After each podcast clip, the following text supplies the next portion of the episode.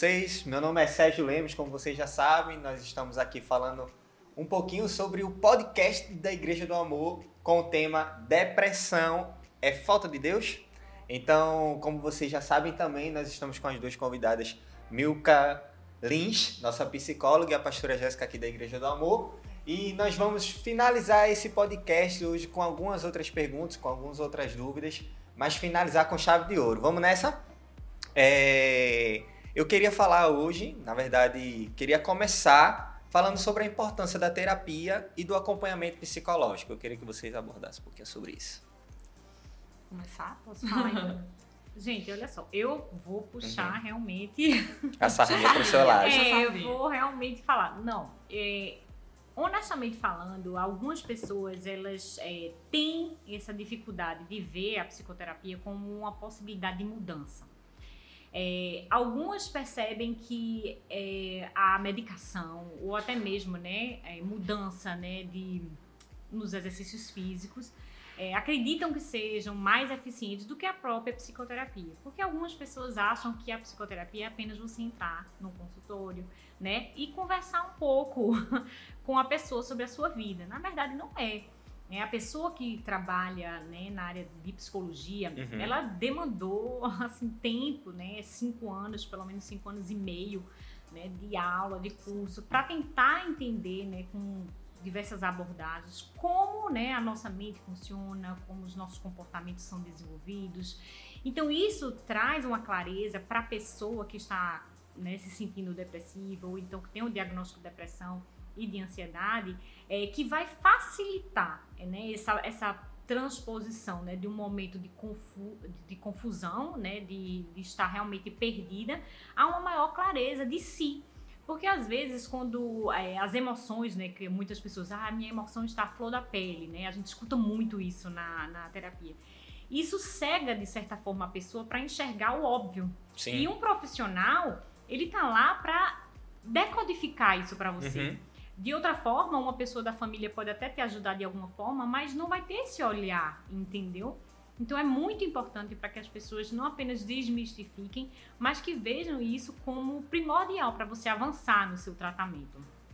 É, eu acredito que a pastora Jéssica vai falar um pouco dessa experiência uhum. e vai trazer né, é, um, um, exemplo de como foi esse tratamento. Porque é, se eu explicar aqui, né, eu acho que pode até ser um pouco mais é, como é que eu posso dizer, direto, mas ela vai dar uma experiência própria, né? O que foi que ela sentiu a, no primeiro dia que foi, o que, é que ela sentia, porque muitas pessoas dizem, ah, eu tenho medo de chegar na terapia, inclusive eu já vi pacientes chegando assim, ah, eu não queria falar nada agora, a senhora tem alguma coisa para me dizer, né? Ou então a pessoa, ah, eu acho que eu vou falar demais e não vou escutar de menos. Existem várias é, perguntas que realmente ressoam na cabeça uhum. das pessoas e às vezes impedem elas de procurar ajuda de um, de um profissional por conta disso, porque elas não sabem o que espera. Então, exato. Acho é, que podia ajudar. Eu, eu tive um, uma certa resistência, né? Essa dificuldade, porque é, eu tive uma criação bem humilde, bem simples, e a gente não tinha é, contato com, hum. com essa ideia de que a ah, depressão é uma doença, né? Na verdade, eu cresci ouvindo que depressão era frescura, uhum. depressão era falta de Deus, era falta do que fazer, era uma doença de gente que não tinha preocupação na vida. Eu mesma fui uma dessas pessoas que repetia que ah, depressão é doença para quem não tem o que fazer, para quem não tem problemas reais. E a gente se engana, a gente é, é, se ilude com isso, porque é um, um senso cultural. Todo mundo pensava dessa forma ou então verbalizava dessa forma. Uhum nos lugares que eu circulava. E quando chegou na igreja, não foi tão diferente assim, porque na verdade não se falava muito sobre depressão na igreja.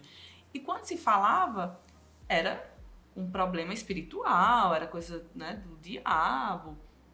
Uh, e, e, enquanto líder na igreja, aí é que você não podia mesmo, né? Eu não podia estar depressiva.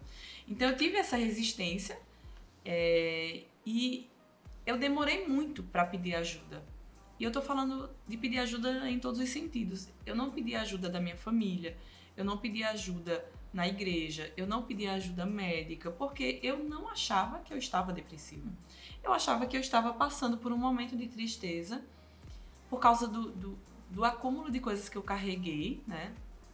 E que eu fui deixando para depois. É como ajuntar lixo. A gente vai juntando lixo, Uhum. achando assim, não, é, depois eu vou retirar. Só que a gente sabe que quando né, a gente ajunta muito lixo, vem rato, enfim, out- entre outras coisas. E foi basicamente isso. Eu tinha traumas de infância que eu não, não tinha lidado, como o abuso que eu sofri na infância. E tantas outras coisas, outros processos, perdas né, de pessoas que ah, eram extremamente preciosas para mim. Depois, se você quiser saber direitinho o meu testemunho com detalhes, tem no YouTube da igreja Sua Vida Importa, Jéssica Nascimento. Você vai olhar lá, tem lá a minha história. Mas, assim, eu tive essa resistência. E eu realmente, assim, procurei ajuda quando eu já estava no último estágio, quando eu já estava. Quando a depressão começou a me limitar em todos os sentidos. Então, eu comecei a também ter síndrome do pânico, né? Então, eu tinha crises gravíssimas. Eu não conseguia estar em lugares cheios. É, eu não conseguia, por exemplo, mais frequentar as aulas, né? Que eu até então estava tendo aula do- meu mestrado. Não conseguia mais fazer coisas que eram habituais. A minha rotina mudou, eu ficava em cima da cama.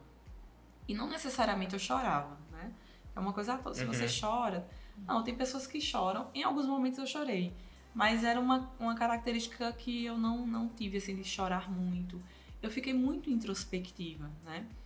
E até depois, eu acho que da, da, da depressão, eu fiquei. Eu tenho meus momentos de introspecção, só que é, hoje não é algo que me limita, né? Uhum. Mas durante a depressão me limitou. Aí quando eu tava nesse ápice de- dessa crise, me limitava, eu me afastei de todas as pessoas que me cercavam, eu me afastei dos meus familiares, eu me afastei dos meus amigos, eu me afastei da igreja. Então eu me isolei, eu vivi numa bolha, né? E eu não queria sair daquela bolha.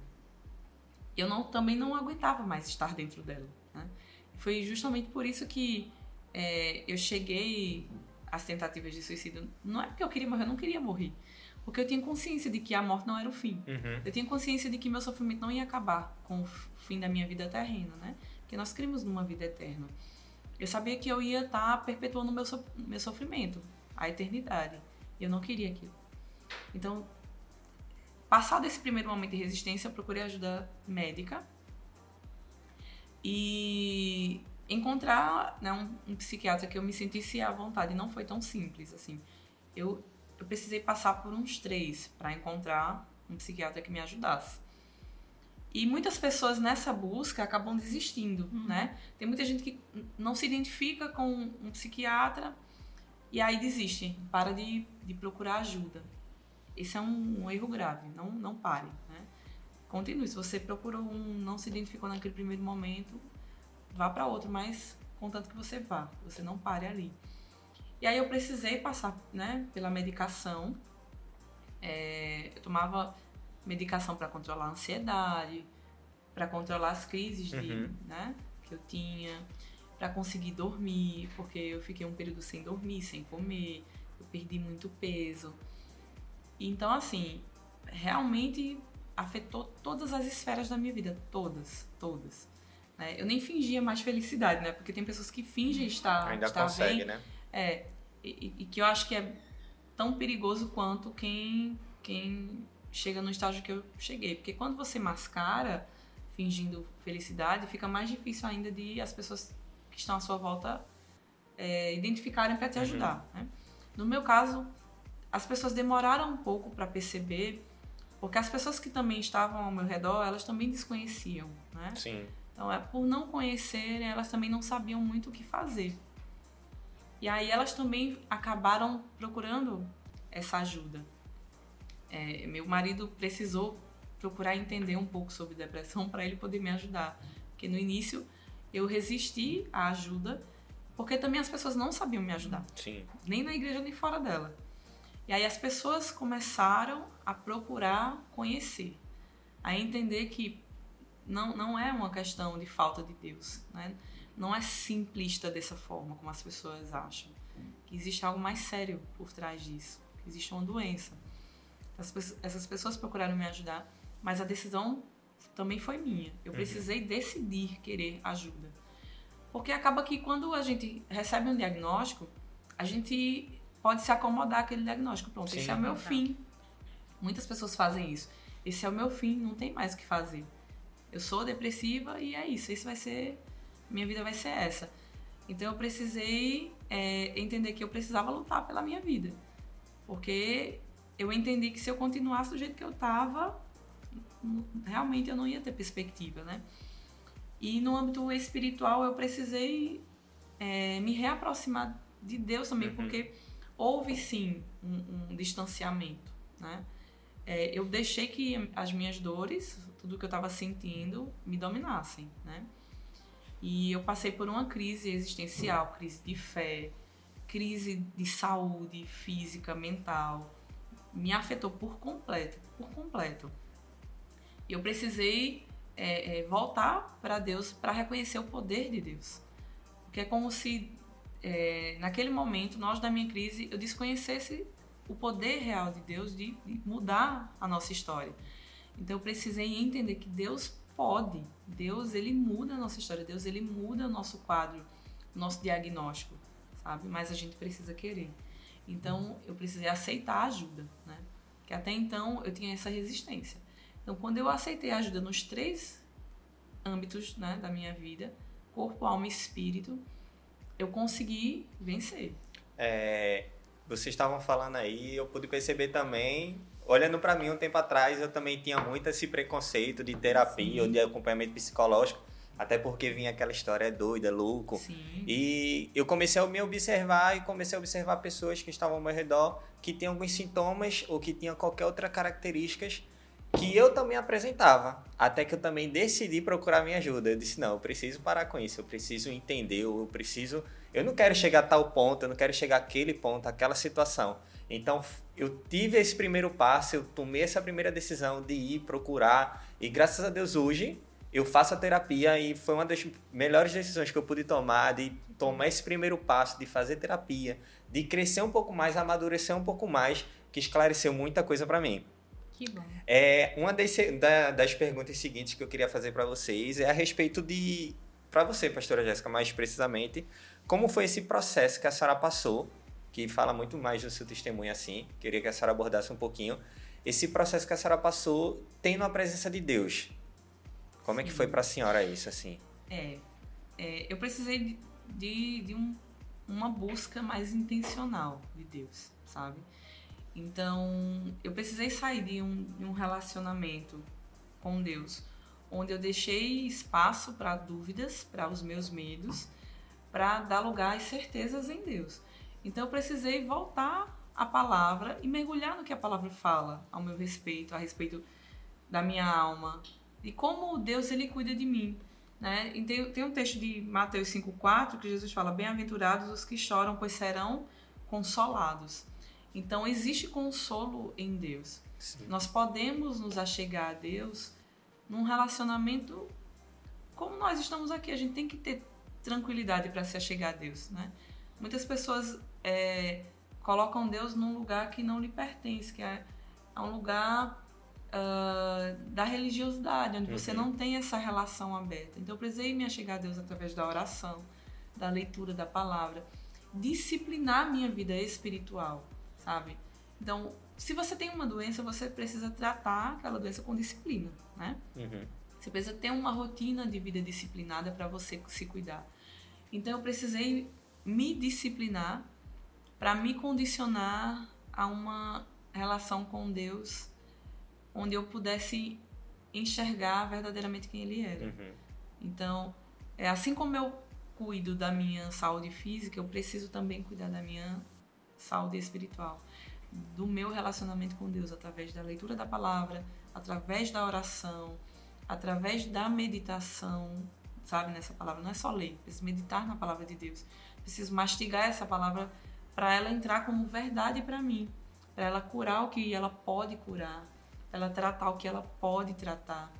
Então, a gente precisa ter esse momento, sabe? Com Deus, que é uma construção diária. Eu nunca posso me sentir bem o, sufici o suficiente a ponto de não precisar de Deus. Sim. Esse é um grande erro. As pessoas, quando passam por alguma dificuldade e melhoram, elas acabam negligenciando, Uhum. né? E aí é onde mora o perigo. E outra coisa, eu precisei entender que o sintoma não significa a doença, não necessariamente. Sim, sim. Então, eu ainda me sinto triste, eu ainda me sinto ansiosa, eu ainda acordo desanimada, desmotivada, mas isso não significa que é, eu estou no mesmo quadro, sabe? Então, tem muita gente que acha que, ah, eu tô com depressão e tô me tratando, tô, be- tô bem, tô melhor. Aí, se voltar a ficar triste, Uhum. se voltar a se sentir ansioso, se desesperança de uma forma, né? Como se Deus não estivesse cuidando ali. Deus continua cuidando. Você não pode achar que o fato de você voltar a ser um, continuar sendo humano, né? E sentindo como como um ser humano as dores dessa vida, que Deus se afastou, se ausentou, esqueceu, não. Então, nós passamos pelos nossos processos. Deus já tinha nos alertado, né? Uhum. Jesus nos alertou sobre isso, mas ele também nos dá as ferramentas para combater. Quando nós entendemos que existem ferramentas espirituais para tratarmos de questões espirituais com Deus e de, na verdade, não só questões espirituais, Deus nos traz direcionamento para todas as áreas da nossa vida, de como a gente lida com a nossa alma, de quando, como a gente eh, condiciona os nossos pensamentos. Hoje nós vemos pessoas mundo afora se utilizando da Bíblia para aprender princípios. Isso. Né? Nós vemos pessoas que trabalham com finanças lendo o livro de provérbios É. para aprender sobre finanças. Então, é, é, é, nós temos inúmeros livros na Bíblia, inúmeros relatos que nos ajudam a fortalecer a nossa alma. Eu amo os salmos, eu amo meditar nos salmos, eu amo declarar os salmos sobre a minha vida, sabe? Aquilo que Deus fala a meu respeito, sobre o meu coração, é, é, de como eu cuido, como eu devo cuidar do meu coração, dos meus pensamentos. Então eu precisei de disciplina. Foi basicamente isso. De, de entender que dias difíceis virão, é, é, problemas vão continuar acontecendo, mas se eu tenho disciplina na minha vida com Deus, eu consigo é, condicionar as minhas emoções, as minhas atitudes, os meus pensamentos para uma vida saudável, né? para uma vida é, é, onde eu possa desfrutar da bondade, do amor de Deus, de uma vida com Deus, mesmo enfrentando todas essas situações difíceis. Então não foi fácil sair da depressão, não foi do dia para a noite, Uhum. né? Não foi eu não vivi um milagre instantâneo. E esse é o problema. Muitas pessoas querem um milagre instantâneo. Não, nem sempre você vai viver um milagre instantâneo. Deus pode curar você instantaneamente? Pode. Pode. Ele é Deus. Mas às vezes é no seu processo que você vai testemunhar. Isso. Né? E as pessoas precisam entender isso, que talvez o seu milagre não vai ser igual ao da outra pessoa. Sim. Tem pessoas que foram curadas de imediato. Elas oraram ou viveram alguma experiência com Deus, onde a cura aconteceu de forma imediata. Outras pessoas foram curadas aos poucos e continuam sendo curadas, né?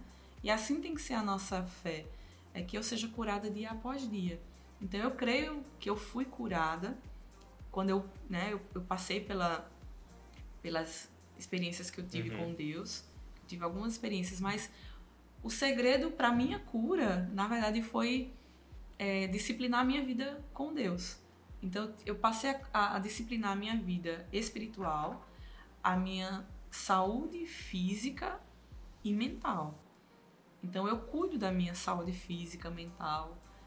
Eu faço terapia, porque eu acho que é extremamente necessário né, a gente cuidar da nossa mente e, e aprender sobre quem nós somos, porque é, a Bíblia fala pouco de ah, seres espirituais malignos, né? A Bíblia fala pouco sobre demônios e do próprio diabo. A Bíblia fala muito da nossa carne, da nossa humanidade, e de como a gente tem que combater a nossa carne, a- porque ela nos adoece. Ela tem muito Sim, mais poder para nos adoecer isso. do que qualquer é, é, é, ser maligno, né?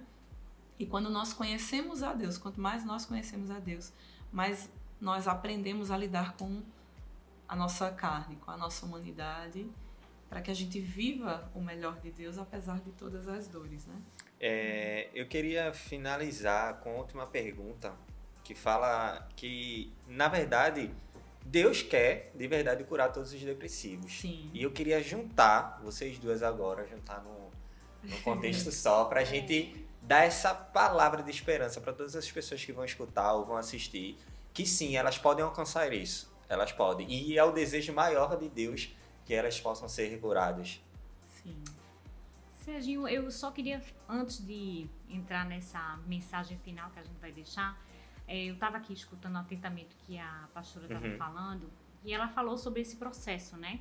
Que ela viveu, né? A importância dela ter vivido e aprendido né, com Deus, já como ela se capacitar para vencer né, os desafios do sofrimento. Sim. É como a Bíblia diz, né? No mundo a gente vai ter aflição, como Isso. ela não diz assim, ah, pode ser que você tenha aflição. Ela diz, tereis aflição, né? Então, é uma certeza que todos nós iremos passar. Isso. Não- você não está isento do sofrimento Isso. porque você está em igreja A, igreja B, igreja C. Todos nós iremos passar por sofrimento. E eu me lembrei de uma frase de um, de um pastor chamado Rafael Conrado. Ele sempre diz assim: o processo dói, mas o propósito cura. Isso. Então ele Nossa. diz assim: o processo que você está vivendo hoje é doloroso, né? Mas a Bíblia em nenhum momento disse que ia ser fácil. Isso. Né? A nossa vida aqui em terrena é uma vida que realmente vai nos moldar para o nosso objetivo final, que é a eternidade. Então, o que acontece é que as pessoas não querem passar por esse processo. E com isso, elas se frustram, ficam no meio do caminho e não avançam. Pode ser que algumas pessoas que estejam escutando esse podcast agora veja e tenham consciência da vida delas nesse momento. Poxa, eu não avanço, eu continuo sendo a mesma pessoa, triste, depressiva, eu faço a minha terapia, eu faço a minha medicação, mas eu não evoluo. Por quê? Porque ela quer o imediatismo. Isso. O mundo prega o imediatismo. Você tem que conseguir, você tem que ser o melhor, você tem que estar sempre mostrando um sorriso no rosto. Então, elas não aceitam a situação de que elas são humanas. Nós temos a nossa humanidade, né? Então é importante as pessoas terem consciência disso. Eu me lembrei muito de um é, de um trecho, né, de uma frase que foi mencionada em um livro de um neuropsiquiatra chamado Viktor Frankl. Não sei se algumas pessoas conhecem, mas esse autor ele viveu, né, no campo de concentração eh, durante a Segunda Guerra Mundial e naquele momento ele perdeu tudo que ele tinha de mais precioso, né? Ele perdeu o pai, ele perdeu a mãe, ele perdeu a esposa dele e tiraram dele praticamente tudo, né? A, a dignidade humana, eh, todas as coisas que para ele eram mais especiais. Mas aí naquele momento eu acho interessante que eu acho que pode ser essa uma mensagem, né, que eu poderia deixar para Uhum. vocês e o ensinamento desse eh, grande homem que ele disse assim, é, quando eu percebi que tudo estava perdido, eu tinha perdido tudo, eu me lembrei de uma coisa. Eles não conseguiram, né, os nazistas não conseguiram tirar a minha decisão, a minha vontade. Ou seja, ele teria, ele tinha ainda a possibilidade de decidir o que fazer com o que estava acontecendo com ele. Então ele se apegou àquela única alternativa que ele tinha. Ok, isso aconteceu comigo. Essa tristeza, né, essa tragédia está minha, minha, minha frente, ah, é, ocorrendo. Uhum. Pessoas estão morrendo. É, uma desgraça assim, inimaginável aos nossos olhos hoje, assim, pensar no que aconteceu naquele período. Talvez pessoas hoje, né? Você que está assistindo, perdeu familiares durante o Covid, né? Está vivendo luto, está vivendo uma separação, divórcios, problemas de saúde física. Como esse homem, ele viveu o que todo mundo pode estar vivendo hoje, só que Sim. de uma vez única, né? De uma única é, momento. E ele disse: Mas eu tenho essa escolha.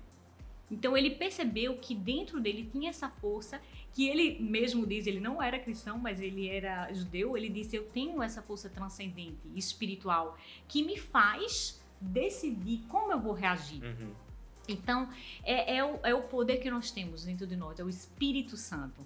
Né? A gente, às vezes, vê tantos versículos bíblicos, né? Tenha bom ânimo, mas a gente se esquece, quando chega o sofrimento, a gente apaga Verdade. todos esses É versículos e a gente se deixa, né, imergir em todas as emoções, principalmente nós que somos brasileiros, que gostamos muito, né? Nós damos mais vazão às emoções emoções, é né? A gente não raciocina, não, não, racionaliza. não racionaliza, não vê as circunstâncias como elas realmente são e tenta encontrar soluções. Então, se você hoje se vê nessa situação, né, de, de confusão, né, de confusão mental, emocional, você não sabe como agir, você tem esse poder. que foi dado por Deus, né? Então cada um de nós temos esse poder de realmente decidirmos o que fazer. Então às vezes as pessoas não procuram ajuda, é, né? Tardiamente e mas é uma decisão sua. Então a importância da autorresponsabilidade, né?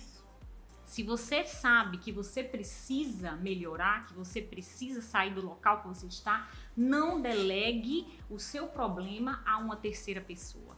Não acuse o seu cônjuge porque ele não deu atenção suficiente, não acuse sua mãe porque ela foi muito severa com você. Infelizmente, nós vemos uma geração né, que muitas pessoas dizem mimizentas, né? Isso. É, que sempre estão dispostas a acusar o outro e não se responsabilizar e até mesmo pela sua própria saúde.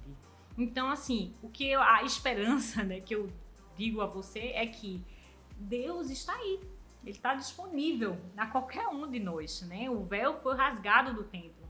A nossa comunhão com Deus é direta. Isso. Né? As pessoas se esquecem disso. Então, mesmo que um pastor, um líder, uma pessoa próxima a você não lhe deu a palavra de incentivo, o encorajamento necessário, ou então lhe acolheu, você tem a pessoa mais importante do universo que lhe conhece, que é o próprio Criador.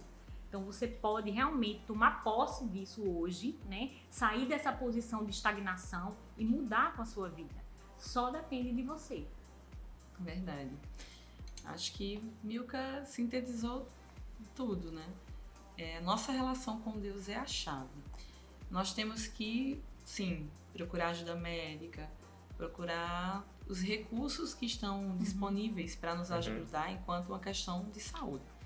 Mas a gente não pode é, negligenciar a relação que é fundamental para que você seja transformado, seja curado, que é a relação com Deus. É a chave, não tem para onde correr. Uhum quando você confia em Deus, confia no amor dele. É, não é confiar naquilo que uh, você tem em mão ou em quem você é, porque talvez você não não consiga enxergar o poder do que você tem em mão, você não consiga se olhar no espelho e se enxergar. Mas se você continuar mantendo seus olhos em Deus e enxergar quem Ele é, você consegue uh, nele uhum. a ajuda para sair de qualquer situação em que você está. Então, é, nós sempre vamos ter situações difíceis, passar por problemas, sejam quais for. Mas se Deus estiver conosco, e Ele está, a gente é que precisa decidir se é estar é com Ele ou não. Porque Deus sempre vai estar disponível para nós, quando nós estamos disponíveis para Ele. Exatamente. Né? Então, muitas pessoas uh, é, se esquecem de quem Deus é e do que Ele é capaz. Eu falo isso porque foi o que eu vivi. Eu esqueci quem Deus era e do que Ele era capaz. Né? De, de que uma das características do caráter de Deus é Ele ser Jeová Rafá, Deus uhum. curador. Então, o Deus curador não mudou. Ele é o mesmo ontem, hoje e será até a eternidade. Amém. Quando nós cremos nisso, quando nós declaramos isso, e mantemos o nosso relacionamento com Deus inabalável, independente da circunstância, nós nos mantemos firmes. Esse foi o segredo dos maiores homens e mulheres que Deus levantou. Não eram as suas qualidades ou as suas características, ou não foi no que Deus podia fazer por eles ou através deles, uhum. mas na relação que eles tinham com Deus. A relação que eles tinham com Deus era a chave. Isso não significa que eles não passaram por situações difíceis. Passaram. Mas aqueles que perseveraram e mantiveram a sua relação com Deus conseguiram vencer. Conosco não é diferente. Quando nós perseveramos e mantemos a nossa relação com Deus, a gente consegue vencer qualquer circunstância, qualquer doença, né? Porque não há nada que possa impedir o agir de Deus. A não ser que você não confie no agir dele, não confie em quem ele então podemos é. definir que é tudo uma decisão. Isso. É a decisão. Decisão de estar com Deus. Decisão de estar com Deus, decisão de procurar, Sim. decisão de se restabelecer e viver algo novo. Sim. Depois de todas essas considerações e esses debates que a gente teve, a gente já pode definir que depressão não é falta de Deus.